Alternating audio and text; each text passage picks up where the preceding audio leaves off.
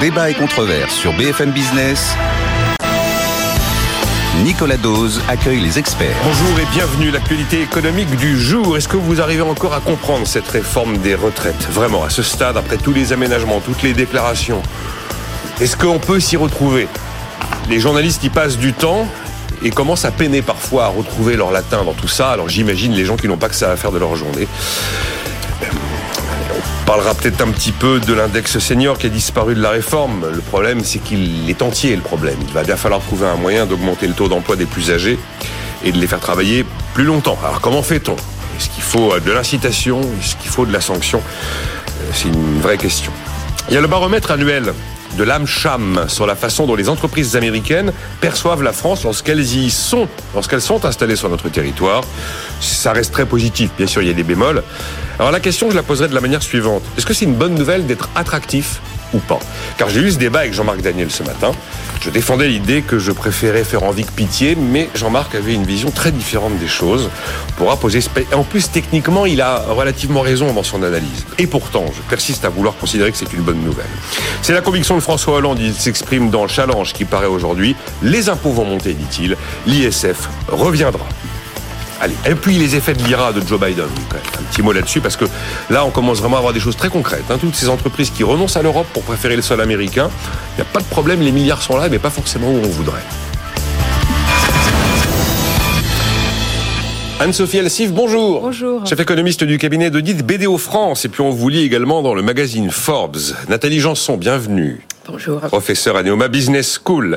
Jean-Hervé Lorenzi, bonjour. Bonjour. Fondateur du Cercle des économistes, président de l'Association pour les rencontres économiques d'Aix-en-Provence. Vous avez coécrit La Grande Rupture, réconcilier Keynes et Schumpeter chez Odile Jacob. Arrivez-vous à suivre et à comprendre la réforme des retraites? Est-elle claire pour vous, lisible? Avez-vous compris les 1200 euros pension minimum?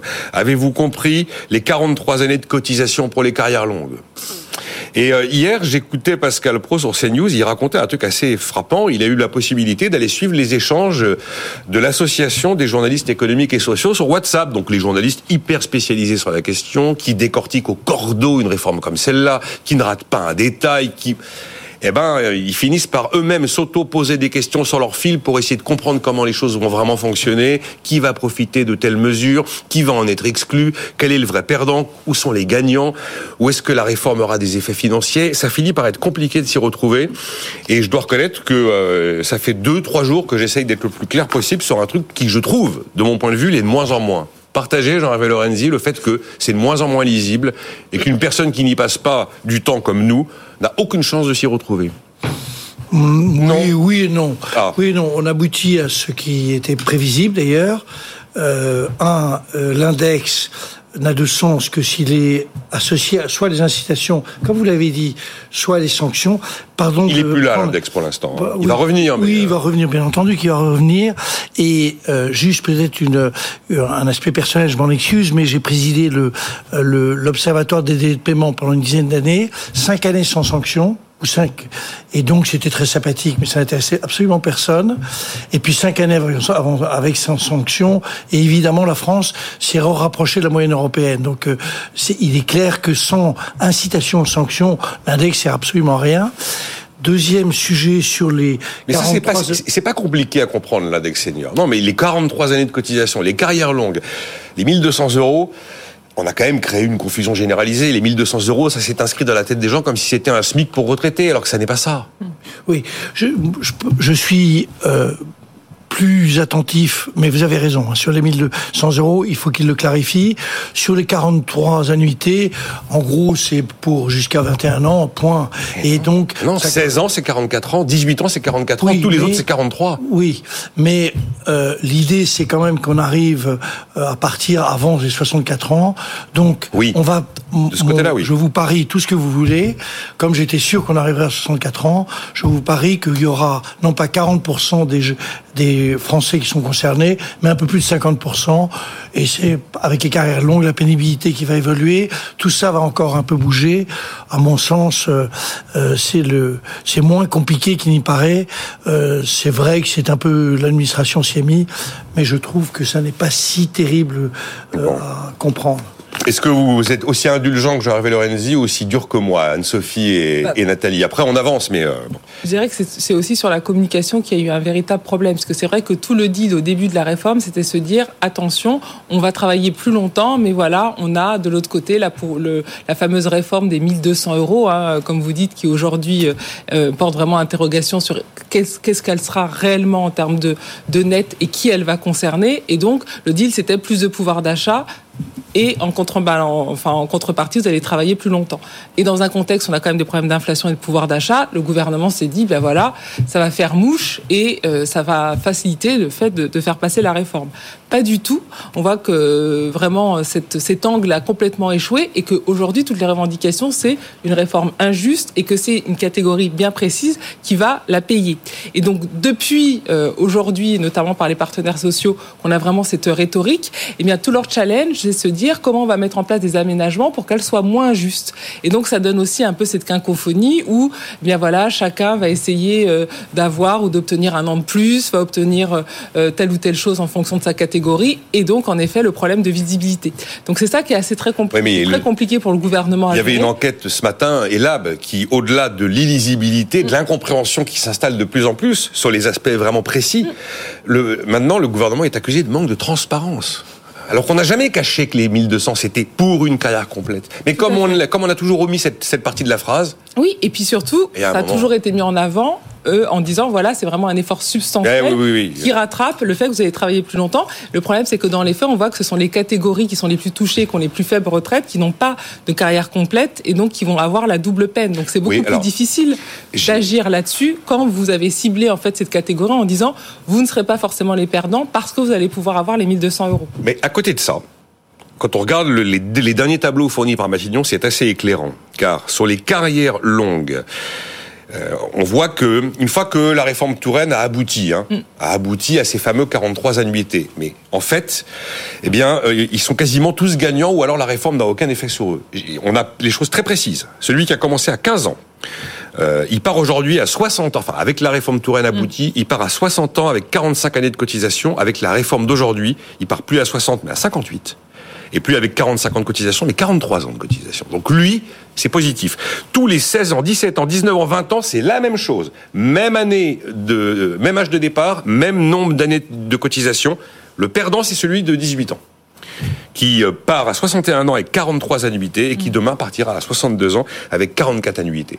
En fait, la réforme, elle est assez indolore pour la plupart des carrières longues.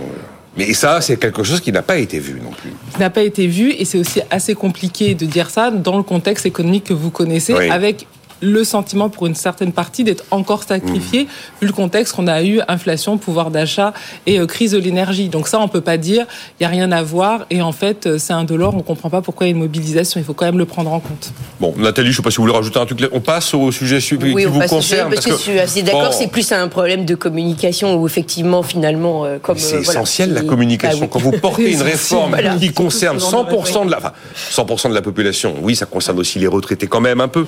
Enfin, vous- la communication doit être absolument maîtrisée. Et euh, là, pas la première fois C'est oui, mais enfin, ces derniers jours, il y a eu, il y a eu de l'improvisation. Parce que quand Olivier Dussopt nous dit hier, ah ça y est, j'ai enfin les chiffres. Mm, Ah oui, on a annoncé une mesure en n'ayant aucune idée de ce qu'elle provoquait, de quels seraient ses effets réels. Et là, tout d'un coup, ça y est. Je- je- juste, Euh, encore, ah, juste encore peut-être un mot parce que c'est très important cette affaire de carrière longue et c'est vrai que les gens sont plutôt, les jeunes sont plutôt gagnants dans cette opération. Mais le vrai sujet, c'est d'ailleurs jouable. Quand on prend les dix dernières années, on s'aperçoit que entre 55 et 60 ans, le taux d'activité a augmenté de manière assez significative. Donc c'est jouable. Les gens sont sont partants. Donc il faut arriver à trouver des modalités qui soient des modalités effectives et efficaces. Vous avez posé la question tout à l'heure.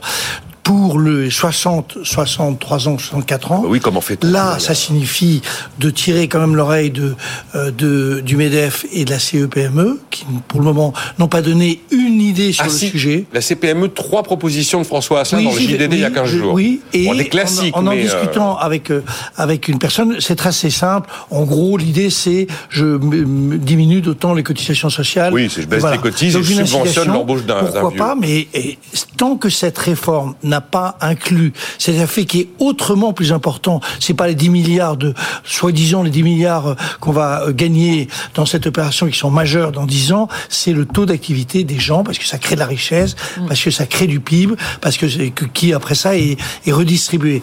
Et ça, ça manque cruellement dans cette réforme. Et euh, moi, j'ai l'espoir que dans les jours qui viennent, il s'active un peu sur ce thème de savoir comment on fait. Mais pour ça, il faut peut-être qu'il tire la barbichette du, des, des syndicats patronaux. Notamment, alors hier, Xavier Tabot disait, et vous dites qu'il serait temps que, Xavier Tabot disait, moi j'ai vraiment le sentiment qu'en fait c'est un sujet qu'on laisse de côté, qu'on met un peu en avant, mais qu'on laisse de côté, sur lequel personne ne travaille.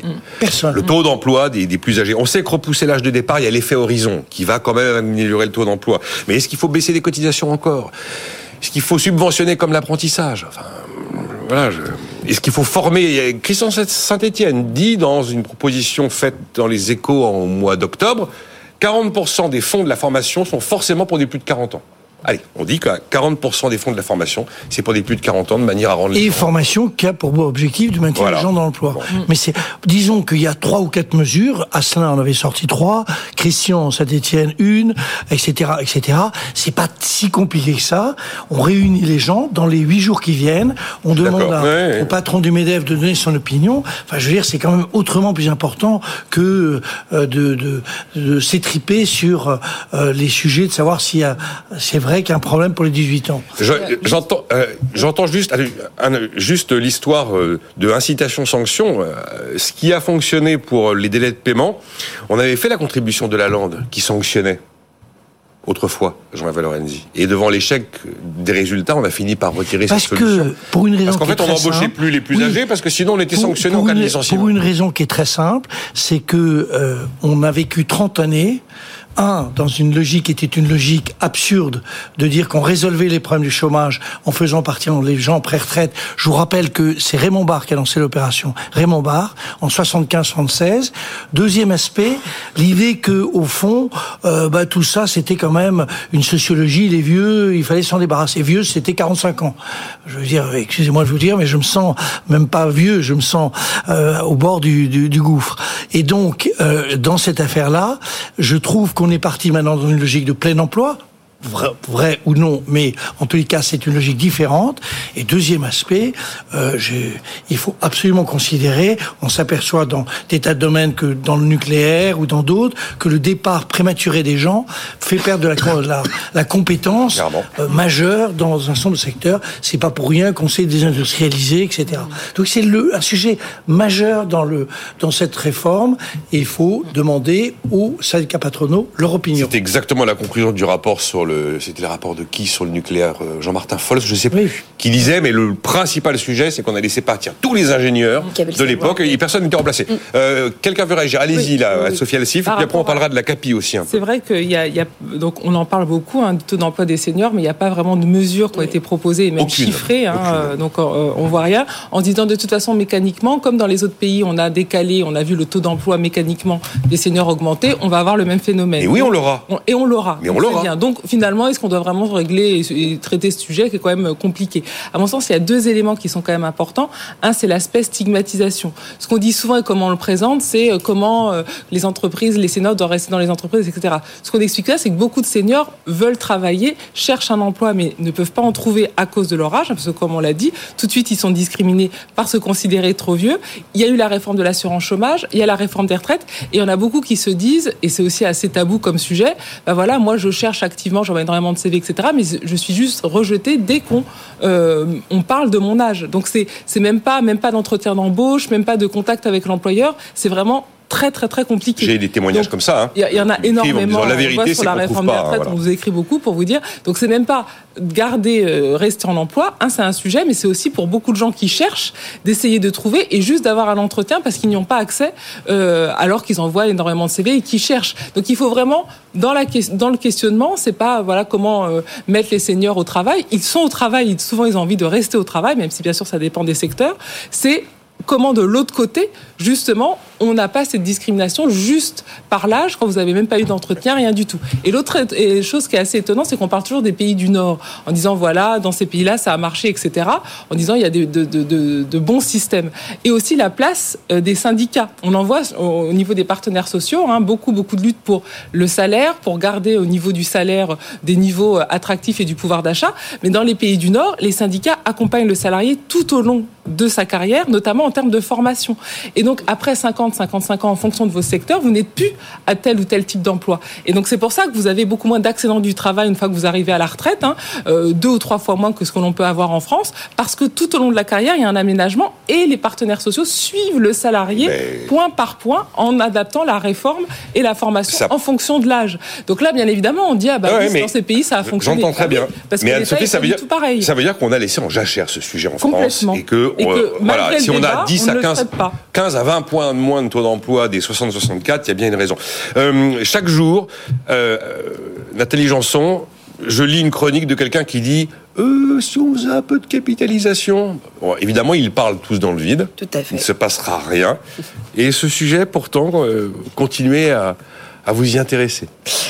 Oui, parce que c'est un sujet euh, qui est mal euh, mal compris, je pense. On est tout le temps, tout le temps dans les excès en disant on veut pas de capitalisation, mais on n'a jamais dit que quand on introduisait de la capitalisation, c'était euh, on allait changer le système. C'est-à-dire qu'il y a toujours un système par répartition. On peut maintenir un système par répartition.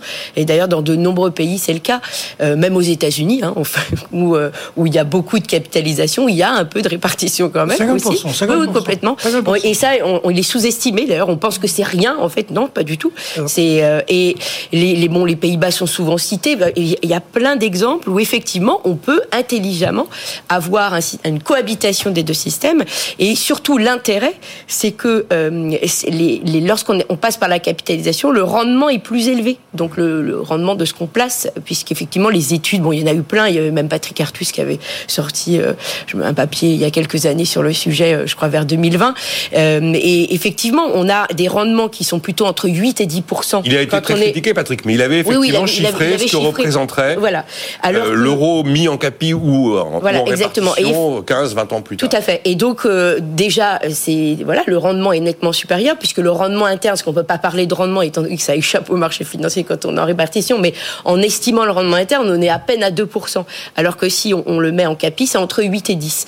Donc forcément, ça veut dire que même si vous, vous, vous, vous allez mettre un tout petit peu, souvent c'est abondé par l'entreprise, en plus, on peut avoir un abondement par le gouvernement si on veut que favoriser les, enfin, pour les pour les, les salaires les plus les plus faibles. Donc on peut, la transition. exactement. on peut on peut avoir une, une, créativité énorme. On l'a aujourd'hui. On, est, on a des des, des façons de d'approcher l'ingénierie financière qui sont extrêmement développées. Je trouve ça terrible qu'on s'interdise de poser cette question d'introduire de la capitalisation. Les, les, les fameux euh, bas salaires en profiteraient de toute façon puisqu'ils auraient accès à ces euh, à ces dividendes importants et au fait que les, les, les, actions sont bien valorisées sur le marché, et, de toute façon, ce n'est pas que des actions. Il faut aussi tordre le cou à l'idée que si la, bourse s'écroule, on perd tout, parce que oui, on va perdre à un moment T, mais ça ne veut pas dire qu'on a tout perdu. Donc, il y a plein de choses comme ça sur lesquelles il faut revenir. aussi. L'ingénierie financière, on gère, gère exactement. Et puis, il faut pas oublier que ce débat, effectivement, comme il est euh, quelquefois rappelé, c'était un débat qu'on a eu aussi euh, au 19e siècle et au début du 20e, qui a été porté par des gens de gauche, euh, donc comme Jean Jaurès, le fameux article de 1909 dans l'Humanité, qui expliquait mais que, que, refuser la capitalisation, bah, c'était en fait une très mauvaise idée et que au contraire, c'était euh, c'était pour avantager les salariés. Et donc c'est dingue que même à gauche, il se soit interdit ah, totalement d'y réfléchir, alors que pourtant c'est une vraie mesure intelligente. On est vrillé intellectuellement quand vous rappelez aux gens de gauche qu'en fait c'est une idée de gauche. Patrick Artus, toujours lui, avait fait un papier en disant c'est une mesure de gauche. Bien sûr. C'est totalement inaudible. Et alors on vous oppose le fait que oh, mais rendez-vous, si on fait ça obligatoire, la transition sera ingérable, on ne peut pas. Ou alors on vous dit mais de toute façon elle existe, 1800 milliards d'assurance vie, 500 milliards sur l'épargne réglementée, regardez la qualité. Mais bien sûr. Euh, juste une minute euh, non, mais Nathalie, 50 a, Nathalie a parfaitement raison. Ah ben là, oui, c'est. Euh, non, elle a raison. Je peut-être juste deux remarques. Il faut que les gens en aient envie. Oui, euh, l'après-fonds, oui. ça n'a jamais marché. Et l'après-fonds, c'est un fonds de capitalisation. Comment ça, ça n'a jamais marché? Oh, C'est très faible. Ah, en termes d'attractivité, oui, vous voulez dire. Oui, d'attractivité. Il a fallu rendre, il a fallu rendre pour hein. les fonctionnaires le système obligatoire avec les 40 milliards de, de les, les, les frappes. Ou, oui. Et troisième sujet, lorsque l'on a voulu modifier et allonger la durée de vie du, des contrats d'assurance vie, qui sont en réalité en moyenne de 12 ans et non pas de 8, mm, mm. de 12 ans, on a inventé le dispositif de ce qu'on appelait l'euro-croissance, mais l'ensemble des assureurs qui représentent l'ensemble des millions de Français ont expliqué que c'était pas vendable. C'est, je veux dire, c'est les Français qui veulent pas. Ils veulent être libres par rapport à leur épargne. Donc, je suis d'accord avec Nathalie. Simplement, il faut aussi avoir des clients. on est, hum. si on croit au marché. Oui, mais si on prend, si on prend ce qui est cotisé aujourd'hui et qu'on l'organise autrement, on peut très bien retrouver à peu près la même chose. Et le plan d'épargne retraite ça marche pas, euh, c'est bien. Oui, mais je pense qu'on peut être tout petit. C'est petit, mais en tout cas, les chiffres sont meilleurs qu'anticipés. ah oui, oui, ah aussi, il faut pas négliger le fait que le, un autre impact positif et qui est aussi souvent euh, pas expliqué, c'est que dès lors où vous avez la capitalisation, un peu plus en tout cas de capitalisation qu'aujourd'hui, eh bien, vous avez plus d'argent qui circule et qui va irriguer l'économie et donc la financer. Ça aussi. Euh, alors bon, même si je sais qu'en France on est très mm. obligataire d'État, donc c'est à relativiser. Certains vous disent que solvabilité oui. Euh, si elle était revue, permettrait quand même de d'irriguer beaucoup plus d'allouer les actifs de Parce manière. il est vrai aussi que ça participe au, bah, voilà, au rétrécissement du marché financier. Alors, Lionel Jospin, avait créé le Fonds de réserve des retraites, donc un dispositif de destiné de CAPI, bien, mais c'est moins idéologique que vous croyez. Il y a aussi l'envie, il y a les clients. Hein, je veux dire, il se trouve que ça marche pas du feu de Dieu. Les Français, les Français sont aussi le seul pays au monde où la la, propriété immobilière est mmh. aussi importante. 75% des retraités sont propriétaires de leur logement. Et les codes courants sont aussi gardés. On marque une pause. Euh, dans un instant, vous réagirez, Anne-Sophie, là-dessus, parce que c'est évidemment, c'est un vrai sujet. D'ailleurs, je remarque que euh, le sujet n'est pas évoqué dans la plupart des médias d'information générale. Il n'y avait que David Lisnard qui avait fait. oui, mais. Des, euh, personnages publics qui a fait. Une et alors, je connais par cœur, comme vous dites, c'est ce que vous avez rappelé, Nathalie Janson, tous les, toutes les croyances, mm. tous les fantasmes autour de la capitalisation. Si la bourse s'écroule, euh, parler avec des, des, professionnels de la gestion financière sur une carrière complète, on a, ah on gère le risque au cordeau en fonction de l'âge des gens. C'est sûr qu'on peut vous exposer davantage à 35 ans qu'à 58 ans, et on sait très bien faire. Bon, bref, Anne-Sophie réagira. On évoquera l'attractivité de la France. Est-ce que c'est bien d'être attractif? Moi, je dis oui. On verra ce qu'en pensent mes invités. Et puis, vive les impôts et le retour de l'ISF, c'est la conviction de François Hollande dans les colonnes de Challenge. À tout de suite.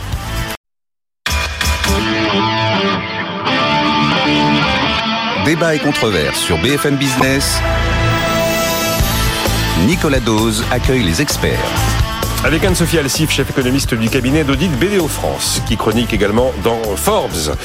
Nathalie Janson, professeur à Neoma Business School, le rapprochement des écoles de commerce de Rouen et de Reims. C'est Jean-Hervé Lorenzi, le fondateur du Cercle des économistes, qui préside l'association pour les rencontres économiques d'Aix-en-Provence.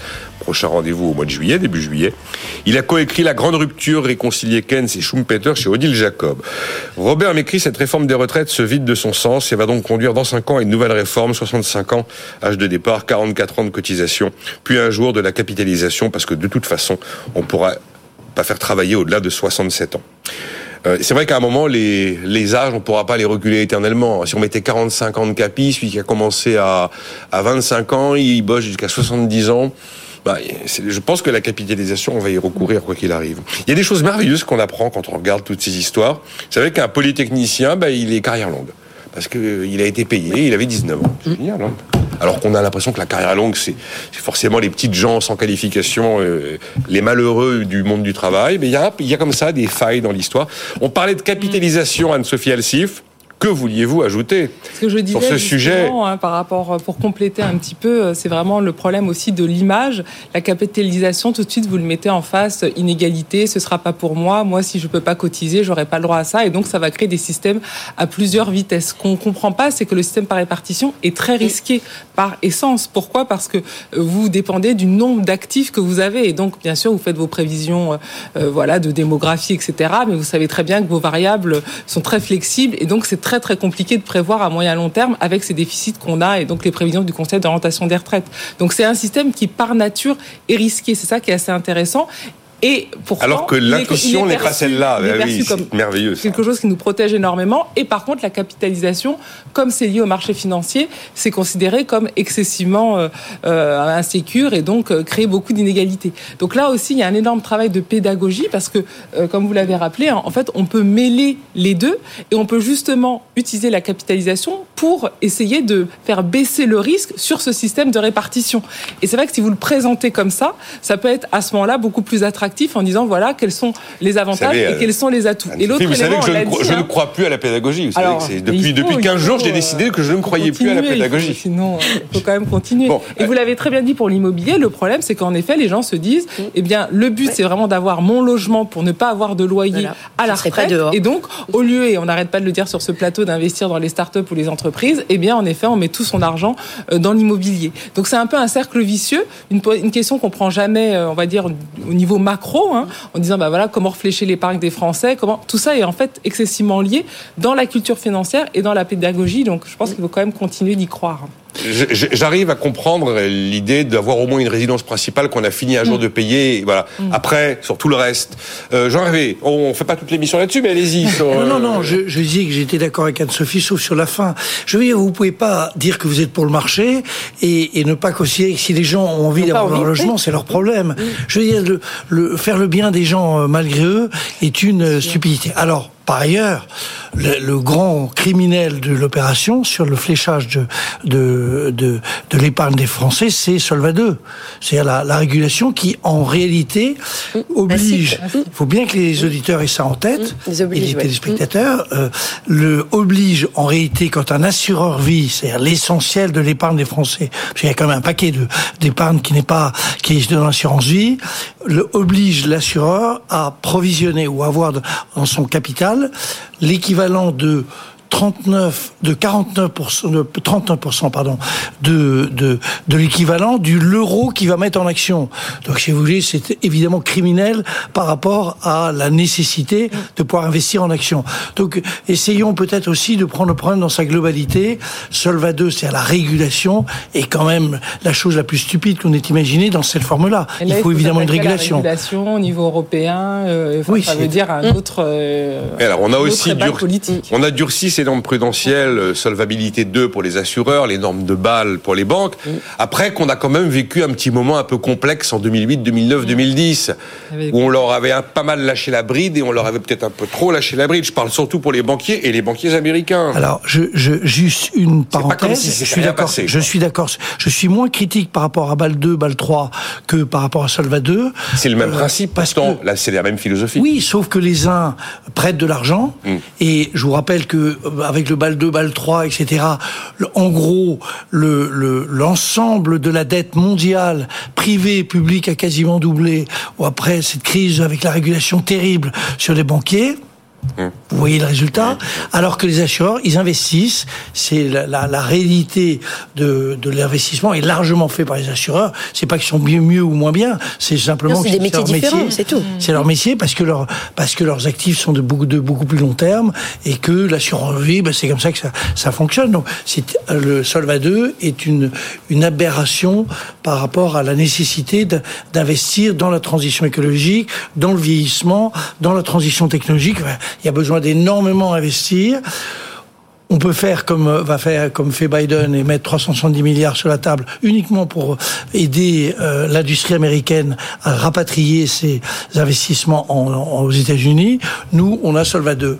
Il y a de Biden d'un côté, bah, 2 de de l'autre. toute façon, oui, on s'enfonce au niveau de- du manque d'attractivité euh, de. Et l'Amérique subventionne, non réglemente, hein, c'est classique. Ouais, Euh, malheureusement. alors, la question, je ne vais pas donner tous les détails de cette enquête annuelle réalisée auprès des entreprises américaines installées sur le sol français. Comment percevez-vous le pays dans lequel vous êtes, la France en l'occurrence, en tant qu'entreprise américaine? Elles sont, ces entreprises américaines, les premiers employeurs étrangers sur le sol français. Le résultat est quand même plutôt positif, même si le climat social inquiète un peu. Mais j'avais ce débat avec Jean-Marc ce matin. Attractif, est-ce que c'est bien ou pas bien? Moi, je disais que c'était bien, et Jean-Marc, selon un raisonnement économique qui, objectivement, a du sens, dit mais non, écoutez, euh, tous ces gens qui viennent mettre de l'argent sur notre territoire, ils en attendent des royalties, ils en attendent des dividendes, et ces dividendes vont repartir chez eux. Et les dividendes gagnés sur le sol français, il y a un jour ou l'autre, ils s'en vont, et ils vont financer les retraites en Californie. Et donc, en fait, c'est pas sur le long terme et, avec une vision macro, c'est pas forcément une bonne nouvelle d'être attractif.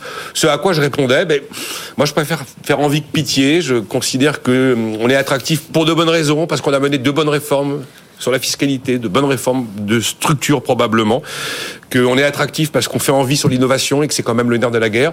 C'est bien d'être attractif ou c'est pas bien? Allez Nathalie. Alors je suis effectivement un peu surprise de savoir que Jean-Marc Daniel n'aime pas qu'on soit attractif, puisque après tout, le, marchand étant, le marché étant ouvert, bah voilà, bah, je vois pas ce qu'il y a de mal si les entreprises américaines pensent que c'est une bonne bonne chose d'aller allouer, euh, enfin en tout cas de venir en France pour euh, financer des activités. Je je vois pas en quoi, enfin c'est une euh, un étrange raisonnement non, libéral. L'idée du dividende qui repartira oui, mais, un jour. Mais ça c'est pas. Les Japonais vivent comme ça. Les Japonais vivent investissent dans le monde entier. Et par ici la monnaie. ce qui est produit en France est fait en France. Ils emploient des gens en France. Moi, je suis de votre avis. Bah, hein, donc, donc, non, mais le raisonnement est, assez étrange à part d'un libéral, étant donné que de toute façon la création d'activité, elle a bien lieu ici. Mm. Donc il y a, y a, bien un bénéfice pour le pays qui euh, et qui reçoit ces investissements, puisque des gens travaillent, qui vont dépenser leur argent, qui va générer des recettes fiscales.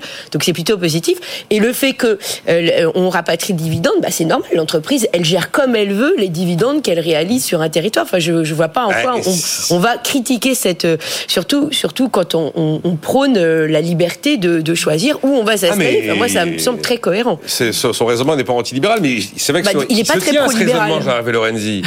oui, un investissement suppose des royalties. Et... Mais non, mais c'est oui. Ça mais je considère aussi que c'est une euh, histoire de gestion des ressources, de l'allocation financière des ressources. En écoutant tous les matins ces débats absolument passionnants, on découvre la complexité de la pensée de Jean-Marc Daniel. Non, bah, on va pas lui taper dessus alors ah, qu'il n'est pas là. Pas du tout, pas du tout. Il a totalement raison. Non, non, non, non, non, non. Je vais dire la complexité parce que il y a un avantage et un inconvénient. L'avantage, c'est ce que Nathalie vient de dire. C'est évident que à, très court terme, c'est favorable pour l'activité, l'emploi, la fiscalité. À long terme, c'est que si on pense en termes de retraite, c'est clair que le problème des retraites est un peu, euh, j'allais dire, c'est moins favorable puisque le, les, retraites sont faites pour euh, pour l'extérieur. Il, il faut juste rajouter à Jean-Marc que les entreprises françaises font la même chose et que euh, donc c'est c'est évident qu'à partir du moment où de toute façon les entreprises françaises le font, on a donc là le, le raisonnement devient exactement l'inverse. Les dividendes viennent favoriser reviennent vers vers la France. Il faut euh, absolument être attractif, c'est évidemment une bonne chose. Et euh, ce que disait ce rapport, c'est que on l'est un peu moins que l'année dernière. Oui, oui, mais enfin ça reste positif objectivement, euh, on est aux abîmes en 2012 quand François Hollande nous sort la taxe à 75%, et dès que le CICE arrive, on inverse la vapeur. Et puis après, réforme de la fiscalité 2017, les réformes de structure, la réforme du marché du travail. Bon, il n'y a aucun... Euh, y a... Non, là, la dynamique est plutôt bah positive au niveau... Euh, et, effectivement, contrairement à François Hollande, je... alors après... Ah ben tiens, on va en parler. Oui, voilà, parce qu'en en fait, contraire, j'ai l'impression, en tout cas l'impression que ça donne, c'est que les entreprises étrangères n'ont pas l'impression qu'on va revenir en arrière d'ici... Euh, dans un horizon court. Donc là, voilà, pour faire la transition, ah je bah, serais assez anti-propos de François Hollande, parce que je pense qu'effectivement, si elles sont là et qu'elles restent, malgré effectivement les climats sociaux un peu lourds, et puis euh, voilà, tout les, la manque de transparence parfois de, de, de, ce qui va se passer au niveau des réformes gouvernementales, ou en tout cas difficulté à comprendre là où on va. Néanmoins, euh, jusqu'à, il y a quand même, on va à peu près dans la même direction depuis quelques années, et que on voilà, ils estiment qu'on ne reviendra pas en arrière. Donc là, ça va à contre-courant de ce que pense euh, François Hollande. Alors François Hollande s'exprime donc dans Challenge. On peut imaginer qu'effectivement, si on avait un peu de tension sur le taux à 10 ans, enfin un peu beaucoup de tension, euh, il suffit de sortir une hausse d'impôts pour calmer tout le monde. Hein. Et euh, l'ISF, pour des raisons plus psychologiques, oh oui, économiques. Oui, ça rend rien. Hein. Anne-Sophie, par rapport à l'idée que c'est le, mantra de Bruno Le Maire depuis 6 ans, c'est je ne suis pas là pour augmenter les impôts. Exactement. Normalement, c'est quand même la prérogative du gouvernement. Ah mais On n'augmentera pas les impôts. Bon, alors après, il faut aussi replacer dans le contexte hein, d'historique avec l'ISF, euh, euh, ce que politiquement euh, ça, voulait dire et aussi par rapport à cette précédente majorité. Donc il faut aussi replacer ses propos dans ce contexte.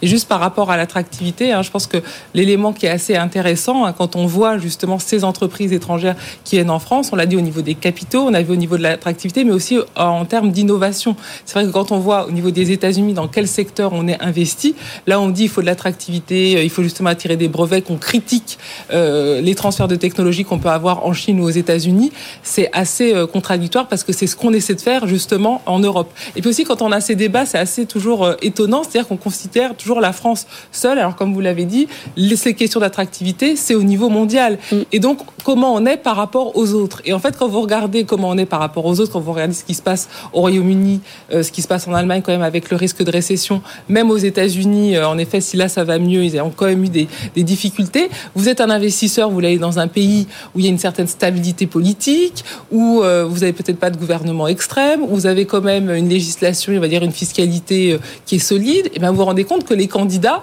sont pas non plus excessivement nombreux. Donc c'est un petit peu aussi la même problématique que la dette. Certes, on est très endetté, mais quand vous regardez euh, qui sont nos petits camarades, bah, finalement, on arrive à s'en sortir peut-être pas si mal. Et, pour l'investisseur, eh bien, on se dit finalement, c'est quand même attractif d'aller en France. parce qu'on a eu le chiffre des impôts de production là qui a été mis, mis, à jour ou au jour, comme on veut, par la faudra, Quand on en parlera, il faudra aussi parler de l'impôt sur les sociétés, ce qui est ben, plus important en Allemagne. Qui est en train de baisser. Oui, et qui est plus important en Allemagne, il est 29,9 ou 29,5 euh, par rapport à la, France où il est 25 et avec un taux à 15 pour les petits entreprises. Il est de 25 et il doit aller à 22. À 22, donc, euh, moi, euh, je pense que François Hollande a un.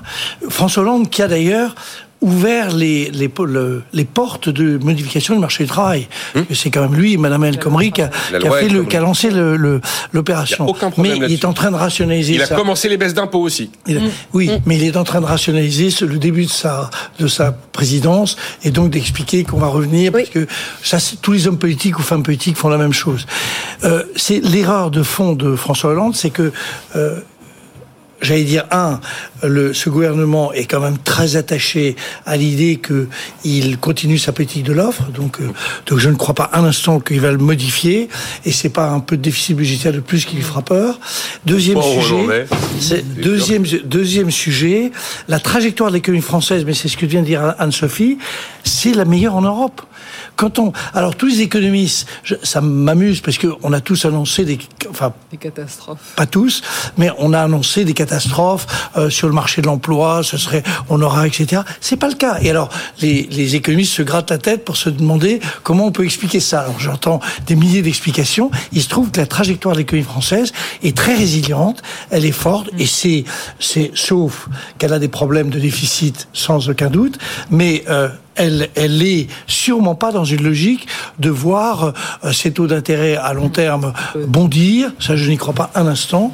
Elle est considérée partout, et c'est la créativité en est un bon exemple, comme étant vraiment le pays en Europe qui est euh, la trajectoire économique la plus favorable.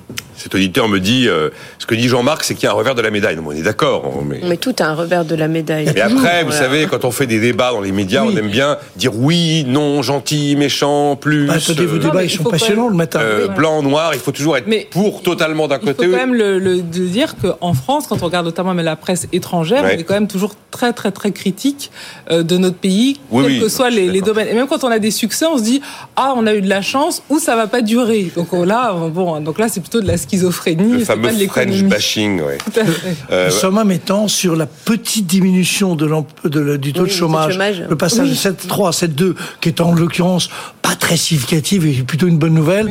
Et alors là, ça se déchaîne, on se déchaîne, on trouve toutes les explications qui font qu'en réalité, c'est pas un bon chiffre. Non. Et, il faut le dire aussi, tu, euh, on l'a déjà entendu sur ce plateau, aussi sur les, le Royaume-Uni, hein, et parfois aussi le tropisme et l'attractivité qu'on peut avoir sur les pays plus libéraux. On voit quand même le Royaume-Uni comme a été réglé et géré la crise, euh, donc avec la dernière première ministre, donc c'est-à-dire crise euh, euh, énorme, inflation n'en parlons pas, problème du marché de l'emploi, etc. Et les commentateurs disent, oh ils vont s'en sortir, c'est seulement une mauvaise passe. on dit on vivrait ça en France, on dirait, mais c'est la fin du monde. Non, non, non, non. le Royaume-Uni, c'est le travaille sur nos biais. Le Royaume-Uni, là, c'est le, retour de Ken Loach en ce moment, hein, donc il y a un vrai, vrai sujet.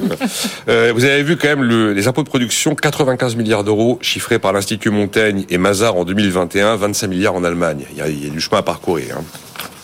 Mais là aussi, juste par rapport à ces chiffres, quand vous interrogez également les entreprises sur l'attractivité, ce qu'elles répondent également dans les baromètres et aussi les plus petites entreprises ou les fameuses entreprises de taille intermédiaire, c'est le problème que sur la fiscalité en France, voilà, on a euh, peut-être des, des, réformes ou des mesures, comme l'avait annoncé François Hollande, où tout d'un coup vous allez avoir des changements. Donc c'est beaucoup plus le changement de fiscalité qui les inquiète que le niveau. Ah ben l'instabilité, oui, ça bien sûr. Et euh, ça, elles le mettent tout le temps en avant dans toutes les dans, dans tous les baromètres par rapport à d'autres pays où en fait vous avez beaucoup moins de communication. Mais même quand vous regardez ce qui s'est passé au Royaume-Uni ou en Allemagne, vous pouvez avoir, après c'est pas la même le même système politique, beaucoup plus de changements de fiscalité. Par exemple en Allemagne au niveau des landers, dans les faits effectifs. Par contre en termes de communication, vous avez toujours une grande euh, continuité, quels que soient les changements de gouvernement. Ce que nous on a moins. Il faut pas exclure quand même. Alors attention, il y a des hausses d'impôts qui ne se voient pas. Quand vous taillez des niches fiscales, bah, c'est, ça revient à faire payer plus celui euh, celui qui en bénéficiait. il suffit de désindexer des trucs et on n'est pas obligé de dire je, je vous mets euh, je vous mets 5 points d'hier ou un point de TVA pour dire qu'il y a eu des hausses d'impôts. Mais le ça c'est déjà vu, hein, la hausse qui ne se voit pas. Le grand débat qui va avoir lieu, c'est sur le crédit impôt recherche. Oui. Je pense qu'il faut être euh, extrêmement prudent. Ça, c'est une sûrement un, phénomène d'attractivité, notamment pour tous les centres de recherche. Malgré les effets d'aubaine. Je vois, il y a toujours des effets d'aubaine. C'est les économistes. Oui. Mais enfin bon, disons que euh, on peut peut-être un tout petit peu le essayer de les réduire, mais c'est quand même évidemment quelque chose qui est très favorable pour l'implantation de centres de recherche en France. Et donc, il faut être très prudent sur la manière d'être critiqué. On le critique sur tous les aspects, le fait que ça touche plutôt les grandes entreprises que les petites, mais c'est vrai que c'est plutôt les grandes entreprises qui font de la recherche. Je veux dire, tout ça est quand même... Il y a quand même un argument euh, porté par Philippe Axion et Xavier Jaravel auquel je suis très sensible et je trouve qu'il tient la route. La partie subventionnée par le crédit d'impôt euh, recherche, donc soit du crédit d'impôt, soit de la ristourne d'impôt, en fait, ce sont les premiers millions investis dans la R&D. Les 100 premiers millions. Mais comme disent les deux auteurs, ces 100 premiers millions pour des grands groupes, ils existeraient crédit d'impôt recherche ou pas crédit d'impôt recherche. Est-ce qu'il est bien ciblé?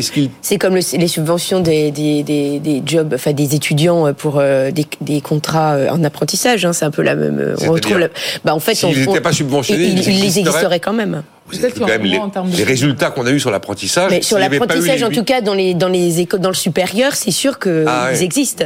Voilà. Et là, il y, a, il y a un effet d'aubaine. Ah oui, quand les bacs plus 4 à 5 bah, sont retrouvent apprentis, bah, oui, ça, je suis d'accord. Les 8000 euros. On a un peu le, voilà, on a une frange qui, qui est concernée. Le, le, oui, juste pour revenir sur le crédit impôt recherche, et je connais bien l'argument de Philippe et, et de Jaravel, mais qui est tout à fait euh, intéressant. Mais les effets d'aubaine, c'est, euh, ils existent toujours. Le mm. problème est de savoir si ils sont plus importants que les effets positif. Moi, je trouve que le crédit impôt recherche, quand on le, on regarde sur les dix dernières années, on s'aperçoit qu'ils ont eu un, un, impact très fort, notamment sur l'attractivité. Et je trouve qu'il faut être très prudent dans cette affaire de vouloir le, le modifier. Le, notre petit défaut, y compris chez les économistes, c'est celui de toujours, il faut trouver matière à, à, à, son existence. Donc, on se comprend. Il faut donc... mmh, non, c'est oui, oui. Donc, il faut exister. Euh, le, les effets de l'IRA, Anne-Sophie Alsif, parce que là, ça y est, on voit les milliards. Mm. Alors, je vais pas refaire la liste d'hier, mais des entreprises qui s'appellent Ford, qui s'appellent Tesla, qui s'appellent Panasonic, qui s'appellent euh, euh, LG Energy, Honda. Eh ben, ils mettent les milliards euh, dans des États américains et certains même avaient prévu d'en mettre en Europe et finalement vont préférer aller aux États-Unis. Alors, on avait eu le débat avec Jean-Marc Daniel, encore lui. BMW investit un milliard 7. C'est une bonne nouvelle, disait-il, car les dividendes vont revenir payer les retraites des Allemands. Bon, on ne revoit pas ce débat. Euh, c'est concret, là, dites donc. En peu de temps, hein. Quoi, mi-février. Les effets d'annonce, bling bling. Alors, il y a des, on verra les usines, mais en tout cas, et c'est des usines quoi, de batteries, de voitures électriques, et, des centres de, et, des centres de R&D. Alors, euh, c'était quand même euh, ce qui était un petit peu attendu. C'est bah pour ça qu'à mon sens, il faut avoir une réforme, une, une réponse protectionniste forte au niveau européen. Hein. On l'appelle de mes voeux depuis très longtemps. Et vous osez le terme en euh, plus. Voilà. Et vous osez le terme protectionniste. Complètement, complètement. En 2019, j'ai écrit un livre là-dessus sur comment la France est exposée aux risques protectionnistes. Donc voilà, on voyait vraiment les chiffres et surtout ce que faisaient nos concurrents. Hein. C'est très très clair dans, ah dans, les, dans le commerce en valeur ajoutée. Vous voyez absolument tout concernant la Chine et les États-Unis.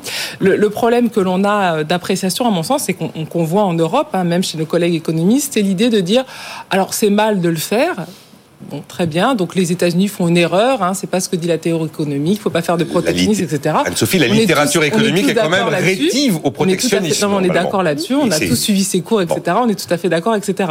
Le problème, c'est qu'il y a un principe de réalité de voir ce qui se passe actuellement et qu'en plus le protectionnisme c'est pas récent. Ça fait 15 ans que ça dure et ça va continuer de s'accentuer. Donc on, on, est au début d'un processus. Hein, c'est pas juste on a l'IRA, on a une mesure comme ça. C'est le début. Il y en aura d'autres. Il y aura d'autres plans. Il y aura d'autres de choses faites par la Chine un plan infrastructure dont on parle jamais. Il y en a eu après la crise financière. De milliards aussi. Quand vous suivez ces questions, il y en a plein et il y en aura encore plein. Donc l'argument de dire c'est mal, bon très bien une fois qu'on a dit ça. L'OMC, bon voilà là aussi c'est risible. Et l'autre élément c'est quand on regarde au niveau macro, parce que quand on regarde l'impact au niveau macro, on dit ah bah oui c'est beaucoup de milliards, mais c'est sur beaucoup de temps. Donc finalement quand on compare au niveau macro, c'est rien. Et puis de toute façon comme l'industrie se substitue aux services, que nous on est plutôt dans les services, bah finalement l'impact macro sera minime. Là encore c'est complètement faux sur deux choses. Parce que là, ce qui se joue, c'est pas du tout l'effet macro et l'effet sur la croissance à, à, court terme. L'idée, c'est de se dire que dans ces secteurs stratégiques, il faut localiser la production sur son territoire parce que demain, on aura des conflits géopolitiques et autres et donc il faut plus être dépendant du voisin. Et certains vous disent que c'est trop tard sur des quantités de choses. sur les batteries, c'est pas la peine, on a trop de retard. Tout à fait. Sur les semi-conducteurs, n'y pensez pas. Parce il y a plein de, secteurs encore où c'est possible. Vous avez parlé de l'électricité, l'hydrogène, vous avez parlé des batteries. Il y a encore plein de recherches en termes d'innovation. Donc c'est ça le sujet. Les États-Unis l'ont pas fait, la Chine a commencé. Les États-Unis aussi se réveillent en disant aujourd'hui bah, il faut avoir la localisation de la production. Et donc le problème c'est pas les milliards qu'on met, c'est qu'est-ce qu'on en fait. Et là, ce que font les États-Unis qui est très bon et qu'on doit faire, on doit vraiment faire la même chose en Europe, c'est de dire pour avoir ces subventions, en, effet, en effet, il faut acheter un véhicule euh, européen qui a été fait en Europe. C'est ce qu'on disait hier. on est arrivé à cette conclusion hier et ne pas acheter un véhicule chinois, oui, mais le chinois, il sera 30% moins cher, Anne-Sophie. Exactement. Et ce qu'on fait actuellement, c'est qu'on fait des subventions. Et avec les subventions, vous pouvez acheter ce que vous voulez, y compris, bien sûr, une voiture chinoise. Donc, ça ne revient pas du tout dans votre économie. Donc, ça, c'est indispensable. Et l'autre élément que l'on dit là depuis quelques années, mais qui est plus politique, c'est que la désindustrialisation ça détruit la classe moyenne et ça vous paupérise. Donc il faut arrêter de croire qu'on peut vivre, on l'a dit dix fois, hein, dans un monde sans usine, que c'est sale, que c'est mauvais. C'est totalement faux, c'est exactement l'inverse. Et quand on parle de réindustrialisation, c'est pas euh, juste quelques emplois, c'est juste augmenter le taux, mais on ne demande pas revenir à 20 Sophie, on est d'accord. Vous allez, vous allez croire qu'il m'obsède, mais si Jean-Marc Daniel était là, il serait en désaccord avec ah tout ce bah que vous avez dit. Mais moi je suis en accord. Pareil pour vous Ah bon, alors vous allez... Je, je suis, oui, trois minutes. Je suis en accord alors ça va être très bref, je suis en accord absolu avec ce que dit Anne-Sophie, tout simplement parce que, quoi qu'il arrive, tout le monde parle de démondialisation, tout est une question d'ampleur des sujets, c'est pas noir et blanc, c'est euh, euh, être protectionniste, on peut l'être un peu, beaucoup, ou totalement, euh, donc il est, tout ça est absolument évident. Je rajoute juste un point, c'est que quand on regarde les projets dans tous les domaines, tous les domaines d'entreprises qui sont aujourd'hui qui ont une technologie affirmée, qui ont des clients, je parle de la France là, qui ont une technologie affirmée, moi j'en ai repéré entre 100 et 150, qui sont dans tous les domaines, tous les domaines, et donc euh, il faut pouvoir, un, les financer, deux, les protéger au début, bien entendu. Mm.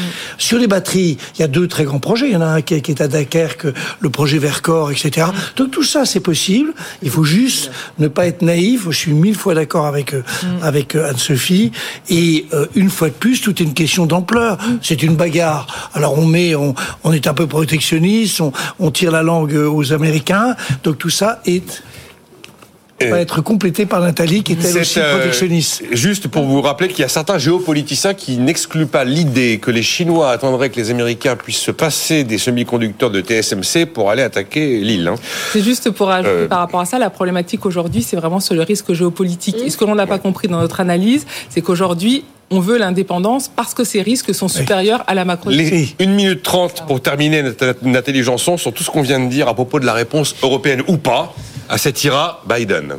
Ah bah oui, moi je serais effectivement pas du camp protectionniste, je serais plutôt le camp Jean-Marc Daniel, puisque euh, en effet, donc euh, il est là, Anne même quand il n'est pas là. Voilà, exactement. Anne Sophie. Faut aller droit rappelé, effectivement, c'est bien évidemment euh, partie de cette théorie économique où on dit qu'en effet, on, le protectionnisme empêche en fait de développer des projets qui sont les plus les plus efficaces au sein d'un pays. C'est-à-dire, c'est une histoire d'allocation des ressources. Donc, si vous allez allouer des ressources à des choses qui sont pas forcément là où vous êtes, où vous le faites le mieux, vous allez en fait perdre, en fait en, efficacité et donc en, matière de création de valeur et d'activité. Donc en fait, ça c'est le point noir en fait d'aller sur ce type de plan protectionniste, puisqu'effectivement, vous allez forcer, vous allez dire on va faire ça, alors que finalement, peut-être que vos industries auraient mieux fait ou vos services auraient pu plutôt se développer sur d'autres activités. Mais ça, on peut pas le savoir, puisque c'est, c'est faut laisser l'activité se faire pour pouvoir savoir là où elle est la, mieux employée. C'est un peu la méthode américaine, avec ces fameuses bardas qui vont. Si les autres sont protectionnistes, qu'est-ce que tu, qu'est-ce que tu fais? Si les autres sont bah, protectionnistes. et l'IRA, c'est protectionniste, c'est évident. Ah oui, oui, bien sûr. Bah, on Alors, continue. Tu, fais tu, tu, es, tu, es, le grand naïf, le ravi de la crèche euh, Non, pas forcément le ravi de la crèche, puisque forcément les activités qui vont être favorisées par ces plans aux États-Unis, eh bien les entrepreneurs en France vont, vont, vont pouvoir euh, développer d'autres activités qui seront différentes. Enfin, faut pas, faut pas non plus. Il y a, y a des, il y a des, il y a, d'autres secteurs qui seront développés. On passe qu'on veut absolument que ce soit dans les.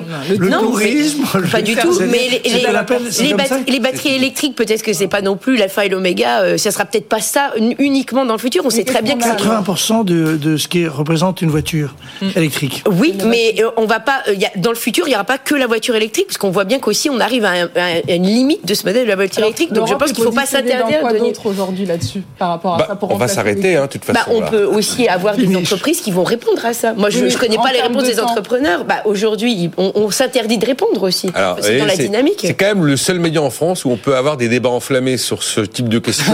La dernière fois, je ne sais pas si c'était avec Nathalie, on s'est écharpé sur les taux d'intérêt réels négatifs.